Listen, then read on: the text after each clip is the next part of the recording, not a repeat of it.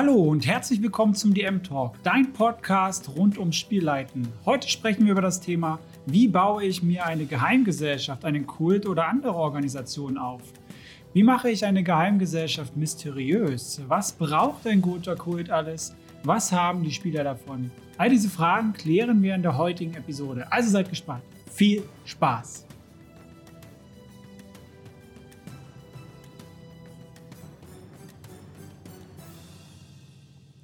Kulte, mysteriöse Orden und so weiter. Da bin ich großer Fan von in Kampagnen. Ich baue sie auch sehr gerne.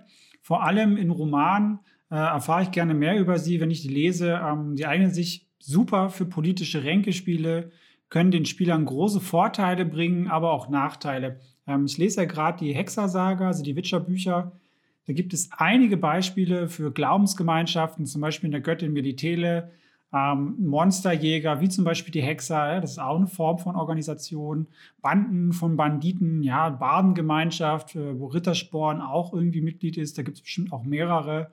Ähm, selbst die Universitäten ja, sind irgendwo gewisse Formen von Organisationen. Wie ihr seht, gibt es äh, allein dort viel, viel Material und viel, viele Vorlagen. Und die sind alle sehr, sehr verschieden und anders. Sie haben aber alle gleiche Kernelemente, was den ja, internen Aufbau betrifft. Und darüber sprechen wir heute. Also was ist das Ziel? Mein Ziel ist es mit dieser Episode, dass du die wichtigsten Bestandteile für das Erstellen deiner eigenen Organisation quasi kennenlernst und äh, wie sie spielbereichernd für deine Spieler sein können. Das ist ganz wichtig dabei, denn sonst bringt uns das Ganze gar nichts und das ist nur Fluff. Ja, dabei werde ich ausführlich äh, alle Punkte erklären und Stück für Stück eine Beispielorganisation ähm, ja, mit euch aufbauen, wie ihr das schon so kennt. Das mache ich ja sehr gerne immer am Beispiel. Am Ende wird es natürlich noch ein paar Hacks geben, wie man das gut einbinden kann äh, für die Spieler und äh, ja, wie man sich auch viel Arbeit ersparen kann. Denn äh, wie immer kriegt ihr so das große Gesamtpaket von mir und äh, dann sprechen wir natürlich noch drüber, wie man das im kleinen Maße auch anfangen kann, damit wir uns nicht äh, ja, kaputt arbeiten. Es wird wie immer ein Cheat Sheet zum Erstellen für euch äh, in der Podcast-Beschreibung beziehungsweise bei YouTube in der Videobeschreibung da geben, die ihr euch kostenlos runterladen könnt. Dort äh, habe ich nochmal die wichtigsten Punkte zusammengefasst äh, für die Erstellung einer Organisation oder eines Kultes. Und die, die Beispielorganisation, über die wir heute sprechen werden, packe ich dort auch mit rein, damit ihr sie nach Lust und Laune verwenden könnt in irgendeiner abgeänderten Form, wie auch immer, wie ihr lustig seid. So, so viel zum Vorgeplänkel. Ich freue mich, über das Thema zu sprechen. Ich liebe, wie gesagt, diese Kulte. Ich glaube, das habe ich schon mal erwähnt in den letzten paar Minuten. Aber ich liebe sie wirklich. Ähm, was sollte ein Kult oder eine Organisation auf jeden Fall haben? Ziele, ein Ziel, wenigstens eins. Ja, jede Gruppe wurde mit einem Zweck oder einer Aufgabe gegründet. Das ist ganz, ganz wichtig. Die Ziele bieten dir gleichzeitig auch so einen Fokuspunkt, ähm, bieten dir außerdem viel, viel Stoff für Abenteuer. Und das sollte so dein, dein Nordstern sein, wenn du im Rahmen dieser Organisation handelst, ähm, dass du immer vor Augen hast, was für ein Ziel oder was für Ziele haben sie. Ja, meistens ist es ja immer so, es gibt irgendwelche Gründungsmitglieder, ja, so ganz, ganz tolle Klischeegeschichten. Dann waren das mal ein paar Leute, die sich zu irgendwas zusammengeschlossen haben. In meinem Beispiel nehmen wir die Erschaffung eines Avatars, eines dunklen Sonnengottes, damit er eine permanente Hülle hat, die seine Macht auch aushält und er quasi im Irdenreich wandeln kann. Dazu muss man sagen, wir bauen heute als Beispiel eine Organisation in meinem Wüstensetting, was ich gerade bespiele mit meinen äh, Spielern als Homebrew-Variante mit äh, Dungeons and Dragons äh, 5e. Und genau, deswegen habe ich da gleich was genommen, weil ich da thematisch gerade drin bin. Genau, baue halt einfach ein Konstrukt aus magischem Material, das mit dem Sand der Wüste angereichert ist. Ja, das könnten so Beispielaufgaben sein, die daran abgeleitet werden. Dann äh, könnte man, um auch Aufgaben für die Spieler zu schaffen, die Verfahren entwickeln lassen, wie man so ein Konstrukt, also so einen Avatar schafft, äh, ja, teilweise entwickeln lassen. Sie, man könnte sie geeignetes Material dafür besorgen lassen. Da braucht man bestimmt irgendwelche krassen Metalle, die das irgendwie magisch abkönnen, die Baukunst dahinter lernen, Orte finden, wo das Zeug äh, gelagert werden könnte oder wo man das vielleicht auch äh, ja, im Geheimen machen könnte. Also damit kann man als Spieler super klasse einbinden, wenn man das so ganz kleinteilig aufdröselt und in ganz, ganz viele Teilziele ähm, gliedert. Und das hat noch den Vorteil, dass äh, die Spieler auch nicht sofort raffen, worum es geht. Also im Optimalfall ist das so. Manche sind ja so clever oder landen einen Glückstreffer. Ähm, dann ist das halt so. Oder man ändert das Ziel halt noch irgendwie spontan. Aber das äh, Schöne ist halt auch, wenn sie die Organisation dann interessiert und sie einen großen Punkt äh, in der Kampagne einnehmen soll, können sie das halt Schritt für Schritt aufdecken, kennenlernen und dieses Große und Ganze immer mehr hinein verwickelt werden oder halt aufdecken und dann dafür, dagegen kämpfen oder was auch immer die Spieler immer tun. Ihr wisst ja, wie das immer so ist. Spieler machen gern das, womit wir nicht rechnen als Spielleitungen, was sie dann tun. Und damit muss man dann auch arbeiten. Jede Organisation hat in der Regel auch einen Namen. Selbst wenn sie keinen Namen hat, ist das auch etwas Besonderes, was den Namen ausmacht. Klingt erstmal verwirrend, ist aber so. Ähm, wie gesagt, Namen, unter denen die Organisation bekannt sein könnte, da muss man auch nochmal differenzieren oder kann es zumindest tun. Äh, unter welchen Namen ist sie bei Freunden bekannt, äh, bei Feinden? Ja, da manchmal hat man auch unterschiedliche Bezeichnungen. Das zeugt halt auch ähm, ein bisschen von in der Interaktion in der Welt und zeigt auch gleichzeitig so ein bisschen die Beziehungen auf oder lässt Erlebnisse mutmaßen, die halt mal zwischen, an, also zwischen verschiedenen Organisationen oder äh, einzelnen NPCs und dieser Organisation halt äh, stattgefunden haben. Das ist wieder eine super, super äh, Sache, so um so unterschwellig äh, so eine lebendige Welt äh, mit einfließen zu lassen, ohne dass man das wieder erklären muss. Ähm, natürlich dürfen Namen auch gerne mysteriös und skurril sein, klar. Äh, am besten sollten sie irgendwie auch zum Vorhaben passen. Ähm, muss nicht, kann aber, ich finde das immer ganz gut, weil wir müssen immer noch ein bisschen unterscheiden zwischen ich schreibe einen Roman und äh, eine echte Gesch oder erzähle eine echte Geschichte, beziehungsweise äh, wir wollen ein, ein Spielerlebnis für Spieler schaffen und dementsprechend darf man auch gerne bei diesen Dingen äh, immer Hinweise mit auch in Namen oder Ähnlichem geben, so versteckte Sachen, damit die Leute auch draufkommen. Weiß ja nicht, Ziel der Sache, das so geheim zu machen, dass die Leute nicht drauf kommen, weil dann kommt keine Spielfreude auf und das macht keinen Spaß und das wollen wir ja nicht. Also wie gesagt, äh, der Name alleine, wie ihr merkt, äh, birgt schon sehr viel Potenzial, damit etwas zu tun. In meinem Falle äh, für diese Aufgabe, eine des Sonnengottes, des dunklen Sonnengottes einen Avatar zu schaffen, habe ich mir die schwarze Sonne ganz plakativ ausgesucht für den Namen der Organisation. Im Volksmund, wenn man denn über sie spricht, spricht man dann auch gerne über die schwarze Flamme. Feinde sagen auch gern der schwarze Tod. Und Freunde nennen sie gerne Schattenspender ähm, weil sie verdunkeln die senkende Sonne in der Wüste und halten ihre schützende Hand über ihre Freunde, indem sie die Sonne halt verdunkeln. Ja, ist natürlich sehr metaphorisch ausgedrückt, aber ich mag solche Sachen, weil das sind auch so Dinge, die machen auch Spaß, wenn man da mal einen NPC hat, der das so, ne, so droppt, also fallen lässt, solche Kommentare. Und ich finde das immer so schön, ja, schöne unterschwellige Sachen halt fürs Worldbuilding. Mir macht das Spaß, ist aber natürlich Geschmackssache. Ne? Das müsst ihr natürlich nicht so machen. Ihr könnt euch einfach irgendeinen Namen ausdenken und fertig. Äh, das sind eher so Konstruktionen, wo ich sage, das würde ich machen, wenn ihr echt viel, viel mit der Organisation zu tun habt in der Kampagne. Ja, Zulassungsbeschränkungen äh, für die äh, Organisation. Jetzt haben wir schon einen Namen und ein Ziel. Ja, nicht jede Gesellschaft nimmt ja jeden x-beliebigen Typen, der auf der Straße daherkommt, auf bei sich.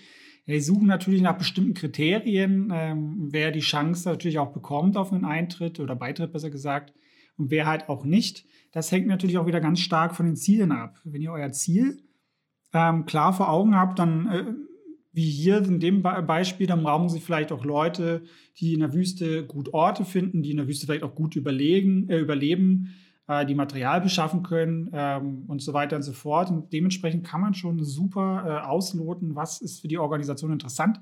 Das kann man dann äh, in ein paar Stichpunkten runterschreiben. Das können, wie gesagt, echt die verschiedensten Sachen sein. Eigenschaften, wie ich gerade beschrieben habe, aber auch Mittel, äh, Ränge in irgendwelchen äh, Adelsgesellschaften oder was auch immer, damit man Zugang irgendwo hinbekommt, Herkunft, ja, äh, allgemein diese Frage sich mal zu, zu stellen, ist das eine offene oder eine geschlossene Gesellschaft? Ähm, welche Konsequenzen hat auch ein bestimmtes Verhalten? Und sind die halt eher geheim oder nicht? Ne? In unserem Falle kann man vielleicht auch schon erahnen, dass es vielleicht jetzt nicht so die öffentliche Gesellschaft ist. Ähm, und eher geschlossen und entsprechend auch eher geheim.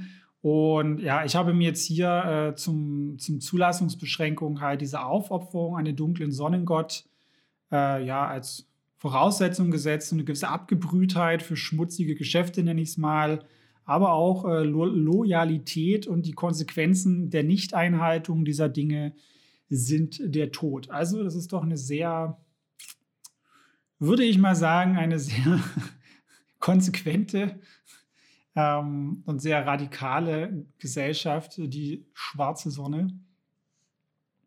Ähm, ja, und dann muss man halt einfach noch gucken, das kann man machen, muss man aber nicht. Was gibt es noch für Initiationsriten? Ja, welche Bedingungen müssen erfüllt werden für eine Aufnahme? Gibt es nur eine limitierte Aufnahme, zum Beispiel Beschränkungen?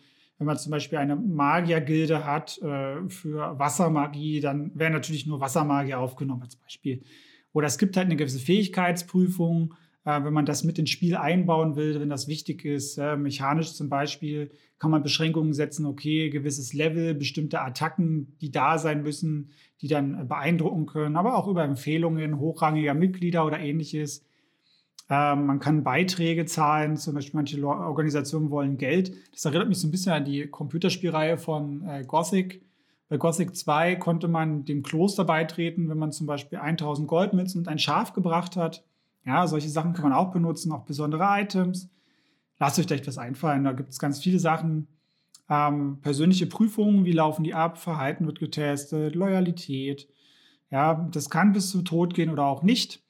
Bei mir wäre das dann halt bei der schwarzen Sonne, dass sie tatsächlich, wenn sie geworben wurden oder als äh, für interessant befunden werden, geheime Tests äh, der Lo Loyalität durchgeführt werden, ob sie wirklich ihr Leben für den dunklen Sonnengott geben würden, ja. Äh, und das Scheitern führt dann halt bis zum Tod. Also gleichzeitig, das heißt auch eine Fähigkeitsprüfung, werden sehr hart sein. Ähm, ja, so habe ich mir das überlegt. Wie ihr seht, da habe ich auch noch nichts Konkretes. Das war erstmal nur so eine Grundüberlegung. Und wenn die sich wirklich dafür interessieren, kann man da echt ein Abenteuer draus basteln und dementsprechend das vertiefen. Ja, dann hat jede Organisation ja auch eine gewisse Anzahl Mitgliedern oder überhaupt Mitglieder, weil sonst hätten wir keine Vereinigung von irgendwelchen Wesen. Ähm, wie viele Mitglieder hat denn diese Gesellschaft? Das kann man sich fragen. Welche Völker sind vertreten und warum? Das kann auch interessant sein. Die Größe im Vergleich zu anderen Gesellschaften. Was haben die für eine Gesinnung? Wo überall gibt es die? Gibt es einen Hauptstützpunkt oder nicht? Wie wird da regiert? Ja, ähm, bei uns, ich habe jetzt einfach mal festgelegt, 500 Mitglieder mitten in der Wüste. Das halt in diesem Wüstenland, äh, die nehmen bevorzugt Einheimische, also Echsen, Schlangenvölker, aber sind grundsätzlich alle willkommen, das ist denen relativ egal. Ähm, tendenziell eher böse, oh Wunder. Lokal in der Wüste nur angesiedelt, also die gibt es nur an diesen Landen. Und ich habe jetzt einfach einen Hauptstützpunkt tief in einem Schluchtensystem verborgen, mir festgelegt, was eigentlich A, sehr schwer zu finden ist und B, fast nicht zugänglich und die Hierarchie sehr streng und hart. Also da wird absoluter Gehorsam gefordert bei der schwarzen Sonne und ja, das soll doch mal so ein bisschen diese konsequente und radikale äh, Form darstellen. Irgendwie, ja, es reicht schon ein bisschen Fanatismus rein hier in dem Beispiel. Ich stehe irgendwie auf fanatistische äh, Glaubensgemeinschaften im Rollenspiel. Ich weiß gar nicht, warum das so ist. Macht irgendwie viel Spaß. Ja, dann äh, kann man grundsätzlich nochmal eine Beschreibung der Gruppe ja, mit erstellen. Ähm, wie sind die organisiert? Wie ist ihr Ruf? Äh, was erwarten sie von neuen Mitgliedern? Also so kurz, prägnant, in ein paar Sätzen, wenn man das möchte, um das nochmal zusammenzufassen. Aber ihr seht, da kann ziemlich viel zusammenkommen, wenn man sich eine große und komplexere Organisationsstruktur für eine Kampagne zusammenbaut. Und wenn man das für mehrere macht, ist das gar nicht so äh, äh, ja, so unüblich, beziehungsweise also gar nicht so sinnlos, sowas mal zu machen. Und äh, ja, was ist dann halt einfach noch so wichtig über die Gesellschaft zu wissen? Ja, je nachdem, was für die Spieler halt interessant ist, vor allem äh, Vorteile und Nachteile andeuten für die Spieler, wenn sie mit dieser Organisation in irgendeiner Form interagieren, Privilegien, ähm, die man hat, wenn man dort Mitglied ist, äh, aber auch Pflichten, das finde ich immer ganz wichtig sollte nicht immer nur alles Vorteil, Vorteil sein, sondern äh, damit sind auch Pflichten verbunden mit den Privilegien. Ähm, Ränkesystem kann man sich dann überlegen, wenn man beitritt, als Beispiel. Ähm, da kannst du halt auch, wie gesagt, super toll äh, Twists einbauen, ähm, die du bei Mitgliedern schreibst. Das zum Beispiel alle gut und nett sind und hier dann halt irgendwie, wenn man dann schon interner ist, äh, herausbekommt, dass die Oberen vielleicht einfach mega äh, gierig sind und äh, ja, alles Gute halt für die beansprucht wird und du am unteren Ende der Kette einfach nichts hast davon, außer Laufbursche zu sein. In meinem Beispiel habe ich geschrieben, die Schwarze Sonne ist eine sehr alte und geheime Organisation, die für die allermeisten mehr Mythos als Wirklichkeit ist, wenn sie überhaupt davon wissen.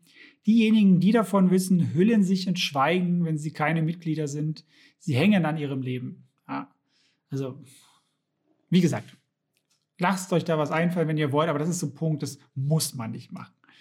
Ähm, genau, und ansonsten was gibt es noch über die Organisation zu wissen bei mir? Die sind eher dezentral organisiert. Ähm, die haben überall Spitzel, welche die Mitglieder selbst nicht kennen.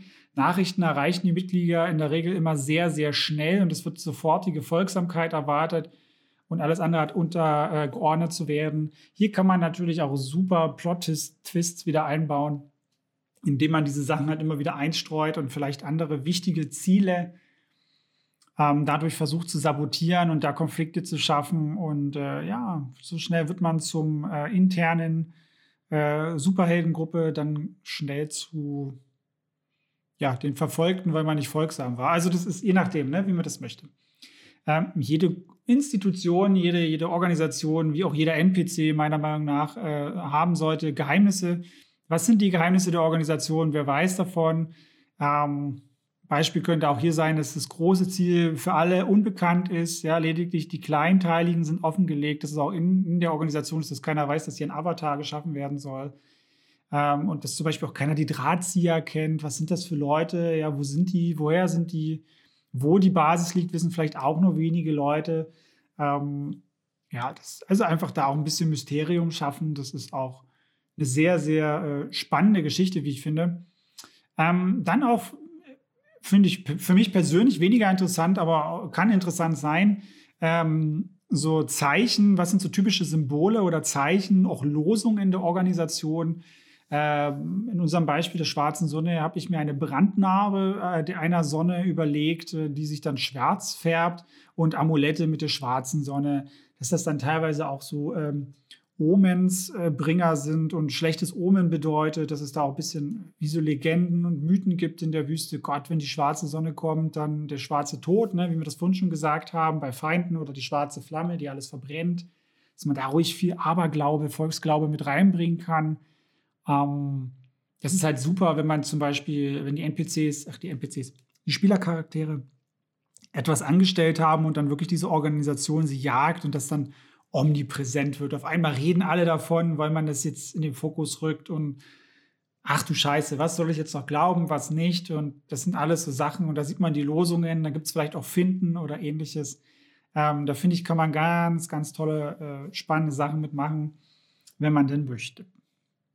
Ja, kommen wir zu den Spielern an sich. Das, das wären erstmal so grundsätzlich die Dinge gewesen, wo ich sage, das ist so der Grundaufbau, den man oder an Punkten, den man beachten sollte. Wie gesagt, ein Ziel ähm, muss jede Organisation haben. Dann sollte man über den Namen der Organisation nachdenken. Der kann natürlich recht tiefgründig sein, äh, wie in meinem Beispiel hier, muss aber nicht.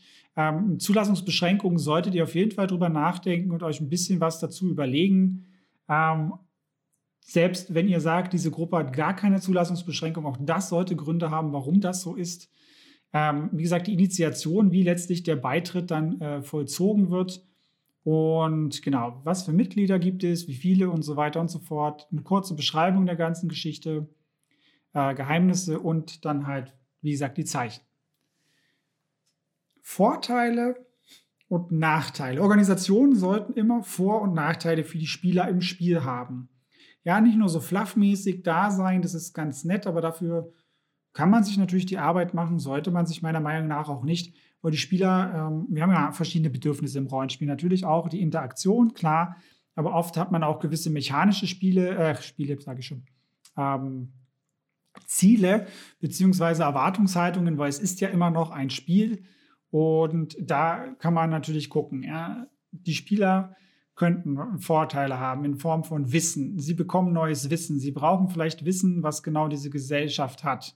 Sie wollen ein gewisses Equipment haben, ja, oder Zugang zu Informationen, wo sie das Equipment halt finden.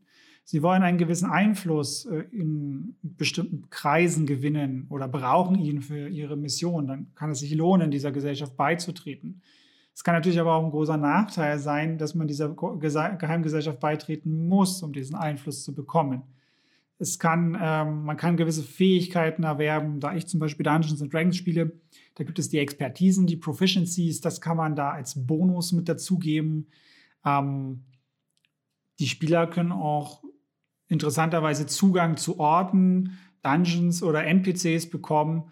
Äh, ich bin auch großer Anime-Fan, da fällt mir der ähm, Anime ähm, Hunter x Hunter zum Beispiel ein. Da ist es so, die, die, da kann man so eine Hunter-Lizenz bekommen und es gibt gewisse Gebiete auf der Welt, die man nur betreten kann, äh, wenn man zum Beispiel so eine Lizenz hat. Ja? Und das ist zum Beispiel hier, das kann man auch super übertragen auf Geheimgesellschaften, wenn sie zu einem Ort müssen. Aber es kann auch profaner sein, dass man einfach nur gewisse Zauberrollen haben will, Gegenstände oder vielleicht auch eine Dienstleistung, ja, oder man kriegt äh, Unterstützung im Kampf, indem man sich, wenn man einen gewissen Rang hat, dann auch NPCs mitnehmen kann als Kampfsupport. Ähm, da gibt es ganz, ganz viel, was man machen kann. Aber wie gesagt, das Ganze sollte auch Nachteile haben. Ähm, die Spieler sollen meiner Meinung nach im Rollenspiel immer abwägen, was sie tun und es sollte immer Konsequenzen haben. Ich liebe immer da dieses, dieses Zitat von Gerhard von Riva, das kleinere Übel, das kleinere Übel, aber was ist das kleinere Übel? Ja, ähm, wie schon gesagt, wenn Sie der Gesellschaft äh, teilnehmen, dann gibt es immer andere Gesellschaften, die konkurrieren, die das mitbekommen und die äh, äh, Spieler dann vielleicht hassen, sabotieren wollen oder ähnliches oder ihnen woanders dann äh, wichtige Mittel und Tore ja verschlossen oder verweigert werden, eben weil sie dann sich mit den Leuten eingelassen haben. Ähm, und da müssen, müssen die Spieler einfach schauen und abwägen, ja, was, was ist für sie jetzt wichtiger. Vielleicht spielen sie dann auch ein doppeltes Spiel.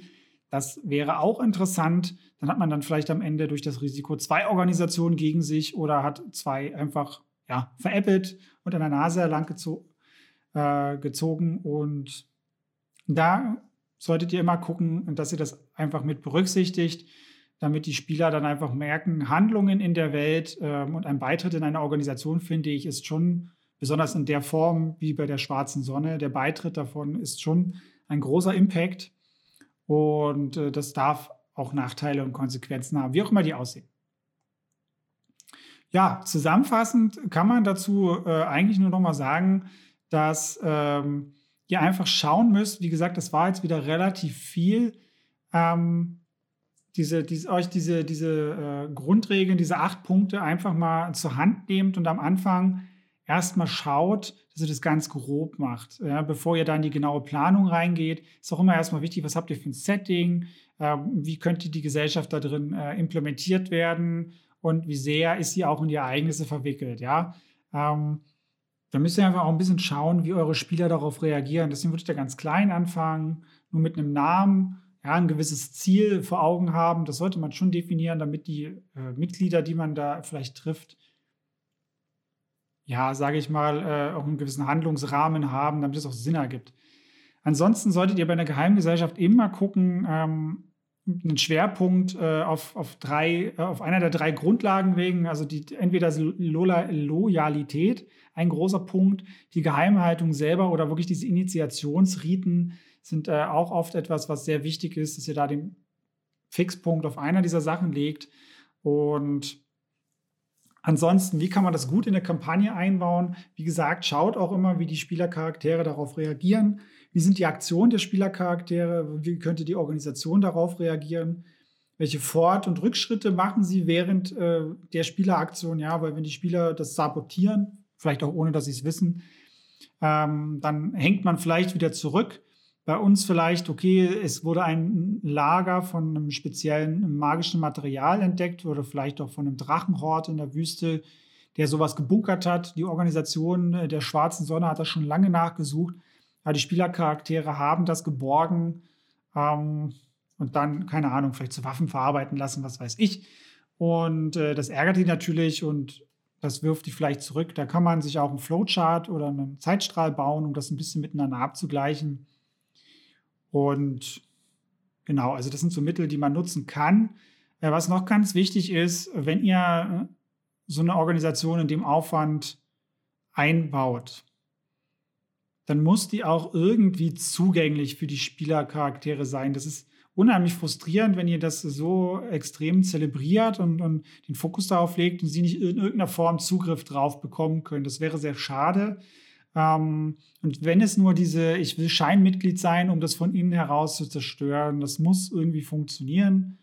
Ähm, und deswegen, wenn du halt zum Beispiel auch ein größeres Setting planst, wo es konkurrierende Gesellschaften gibt oder du vielleicht auch Sachen veröffentlichen willst, achte halt immer darauf, welche äh, Gesellschaften dafür ausgelegt sind, für die Spieler zugänglich zu sein und welche halt nicht und in welchem Umfang äh, du das dann auch einschränkst. Auch in deiner Kampagne, auch vom Rollenspiel her, damit du dich einfach klar abgrenzt. Das kannst du auch im Spiel zum Beispiel machen. Ich hatte mal ein DM, da waren wir in einer Monsterjäger Gilden, in Orden war das. Und äh, da musste man sich hochkämpfen. Wir haben am Anfang Aufträge äh, angenommen, äh, wo wir irgendwelche Monster gejagt haben. Dann ging das hin bis Einhörner und so weiter. Das war dann alles ein bisschen spannender. Und dann sind wir im Rang aufgestiegen und dann wollte ich mit meinem Charakter einfach mehr Einfluss und mehr Macht quasi haben und habe dann auch gefragt, was ich machen muss. Und dann hat mir mein Spielleiter intern mit einem anderen NPC klar äh, verdeutlicht, ähm, ja, wenn du jetzt noch höher im Rang steigst, dann kriegst du sehr viele verwalterische Aufgaben und Pflichten, denen du nachkommen musst. Und äh, ob das denn mit meinem Abenteurerleben, was ich aktuell doch führe, ob ich dann den Pflichten des Ordens überhaupt nachkommen kann.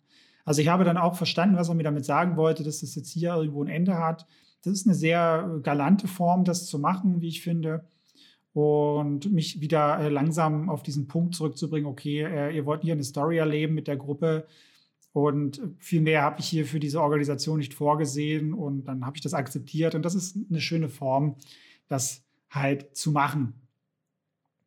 Wie gesagt, äh, die Reihenfolge würde ich halt ähm, wenn ihr das bearbeitet, auch genauso nacheinander abarbeiten. Wie gesagt, ihr könnt das auch alles sonst wie machen. Ist klar immer, wie euch die Ideen kommen. Aber ich finde es wie bei allen Dingen, die man bauen kann, immer am wichtigsten erstmal das Thema oder hier das Ziel, sich äh, zurechtzulegen und anhand dessen alles abzuleiten. Das finde ich immer persönlich am leichtesten. Und dann einfach zu schauen, was einem einfällt oder nicht. Und wenn es nur mal schnell gehen muss und ihr erstmal nur was Kleines schaffen wollt, um es auch anzutesten, wie gesagt, schreibt euch ein Ziel auf, dann eine kurze Beschreibung der Organisation, macht es in drei, vier, fünf Sätzen. Der Name der Organisation wäre noch super und wie erfolgt die Aufnahme. Auch nur ein paar Stichpunkte.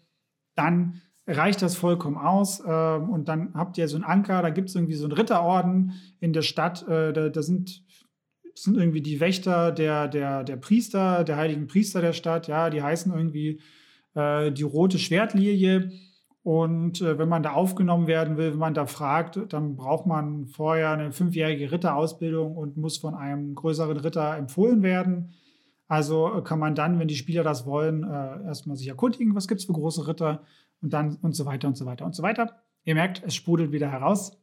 Ähm, und das reicht meistens vollkommen aus. Und wenn ihr merkt, die haben da Bock drauf, könnt ihr das dann im stillen Kämmerlein einfach ergänzen und immer weiter vergrößern. Reicht vollkommen aus. Wie gesagt, ähm, ihr kriegt nochmal so ein Cheat Sheet von mir am Ende. Äh, nicht am Ende, also wir sind jetzt am Ende der Folge, das wollte ich sagen. Und ihr bekommt nochmal, um euch daran zu erinnern, ein Cheat Sheet von mir für ähm, die Organisation, wie man sie aufbaut und für die Beispielorganisation der Schwarzen Sonne äh, in der Podcast-Beschreibung beziehungsweise in der Videobeschreibung äh, für YouTube. Da könnt ihr euch das dann kostenlos runterladen. Nicht vergessen, ja, und wenn euch die Episode gefallen hat, lasst mir gerne ein Like, ein Abo oder ein Follow da und schreibt mir in die Kommentare, wie ihr die Folge fandet, wie ihr da vorgeht, wenn ihr Organisationen baut. Das würde mich auch interessieren. Äh, für Feedback und weitere Spielleitertipps findet ihr mich ansonsten auf Instagram unter Spielpädagoge. Dort erreicht ihr mich auch am besten, wenn ihr mir schreiben wollt. Lasst uns gerne quatschen. Ansonsten kann ich nur noch sagen, tschüss, bis zum nächsten Mal, bis zum nächsten TM Talk. Euer Chris.